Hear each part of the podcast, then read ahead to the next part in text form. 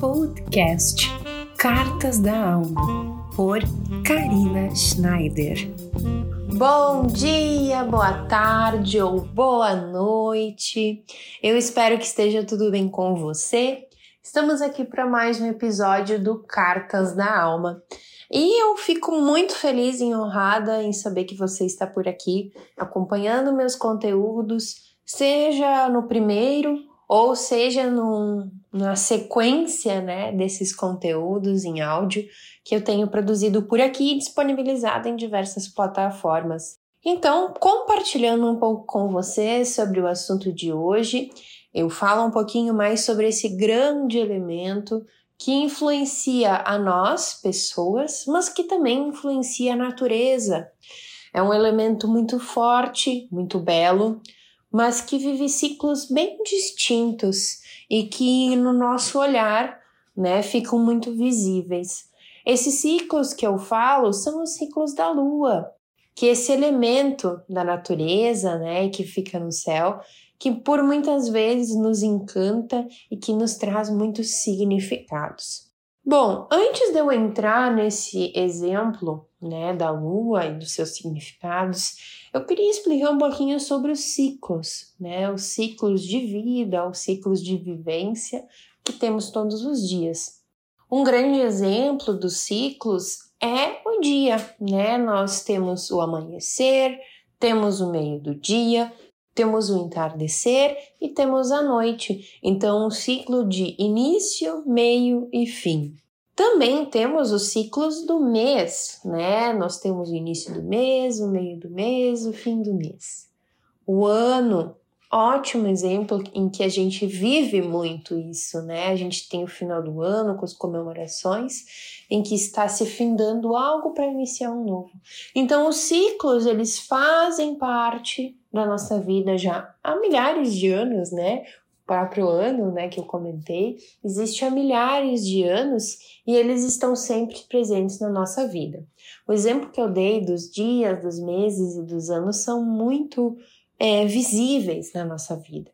Mas existem ciclos que parecem imperceptíveis na nossa vivência, né? Com o tempo, às vezes a gente vai mudando os nossos gostos, vai mudando as nossas próprias opiniões. Então a gente também vai vivendo esses ciclos no nosso próprio humor, na nossa vivência, na nossa vida, ciclos que às vezes não ficam tão visíveis, né? Não ficam tão marcados. Mas eles sim vivem, né, fazem parte da nossa vida. Falando novamente sobre a lua, os ciclos da lua eles são bem aparentes para nós, né? Nós sabemos quando é lua cheia, sabemos quando é lua minguante ou pode ser lua nova. Os calendários hoje em dia eles marcam muito esses períodos. Eles ficam disponíveis para gente né, estar conectado com eles, poder visualizar a lua nesses períodos. Existem diversas informações sobre a lua, né, e seus simbolismos, e hoje eu quero trazer aqui pontos bem suaves, né, observações, leituras, estudos que eu fiz até hoje. Estudos que me trouxeram né, uma abertura para que eu pudesse trabalhar esses movimentos, esses ciclos dentro do meu dia, principalmente na minha área de trabalho. Então hoje os ciclos da lua, eles me acompanham diretamente nesses movimentos de trabalho, de entrega do meu servir. Então eu sei que esse é um período propício para tal ação, para tal movimento, né? Então os ciclos me beneficiam, né? Eu entro na onda deles para que eu possa me conectar e chegar cada vez mais em mais pessoas, levando esse, esse conteúdo, essa fala em mais pessoas. Então, como eu comentei, né, a lua ela tem muitos significados. Se a gente olhar através do xamanismo e da astrologia, a lua ela representa esse feminino, esse olhar feminino yin, o ciclo da maternidade, das emoções, Uh, não sei se você conhece muito de astrologia, né? Mas na astrologia nós temos os planetas, né, as suas casas, e que a lua representa as emoções da pessoa, está conectada com um signo e esse signo é quem traz as emoções, enfim. Então a lua representa principalmente as emoções dentro da astrologia. Se tem alguém que é astrólogo que está me escutando aqui, certamente vai saber e aprofundar melhor isso. E fica aqui o convite ao leitor a fazer esse aprofundamento desse olhar através da astrologia. Mas as emoções, elas nos fazem né, esse olhar, esse nosso guia do caminhar evolutivo. Já essa representação do feminino, né, do ciclo da maternidade, ele vem muito dessa, desse olhar de antigamente, desses rituais, desse misticismo feminino. A lua ela mostra o seu ciclo, início, meio e fim, assim como uma mãe, quando tem em seu ventre aquele filho, aquele bebê que vai se formando para que num determinado ponto ele possa nascer. Então, a partir de vários ciclos da lua, nós temos o nascimento de uma criança. Também é muito conectada ao feminino, porque a mulher em si tem esse período da menstruação. Então, a lua também é conectada com esses símbolos bastante femininos. Mas, para que eu possa trazer um pouco mais esse simbolismo de cada lua, antes de eu falar deles, eu quero convidar você que estiver me escutando a observar daí também onde a lua pode interferir, onde ela pode estar trazendo os seus significados para dentro da sua vida. O que eu falar aqui não é uma afirmação, né? É uma ideia, uma pesquisa e uma avaliação que eu fiz, é uma percepção que eu tive na minha vida e que certamente você pode levar aí para sua, que você pode tirar ideias e percepções para sua, mas isso não impede que você faça as suas pesquisas. Então, começando um pouco mais e falando sobre os ciclos, começamos pela lua nova, né? A lua nova, que geralmente a lua fica né, invisível, nós não conseguimos enxergá-la no céu. Ela é o período de fim de um ciclo e início de outro. É o período em que mais nos conectamos, né? Onde a lua começa um novo ciclo de vivência e encerra um que estava vivendo. Assim como nós também temos a noite, né, esse período em que nós descansamos, entramos às vezes num sono profundo, a lua também tem esse movimento desse sono profundo em que ela vai descansar, entre aspas, né, descansar, porque ela continua ali, a gente só não tá enxergando, né? Então, para nós, ela não fica visível e ela pede esse recolhimento, é um movimento que nós, como pessoas, também precisamos fazer esse recolhimento, essa observação. É muito indicado fazer meditações nesse período. Isso porque a meditação é um convite para a gente observar o nosso interno, né? Fazer esse olhar interno. Então, a lua nova é um período para que a gente possa mexer e observar no nosso emocional aquilo que precisa ser mudado, transformado, para que novos ciclos cheguem. Depois, a lua crescente, ela faz esse movimento de começar a aparecer no céu novamente. Ela pede esse desenvolvimento, a divulgação, de colocar os nossos projetos em prática.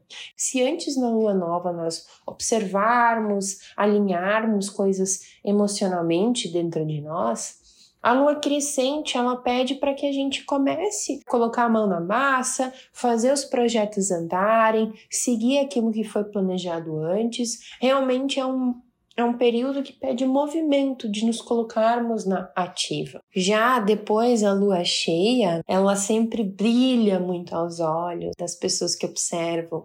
Ela é uma lua que parece muito romântica, ela nos convida a se admirar. E realmente é uma lua para a gente celebrar. É uma lua que nos convida a trazer o melhor que temos dentro de nós, a celebrar e ritualizar essas coisas que trouxemos lá de trás, né? Lá da lua nova, lá da lua crescente. Se antes a gente observou, a gente colocou na ativa, colocou os projetos em prática, na lua cheia, ela pede essa celebração, comemorar as coisas boas, né, da plenitude da realização desses projetos. É um momento também que a energia fica muito aflorada, né? Ela é muito transbordante.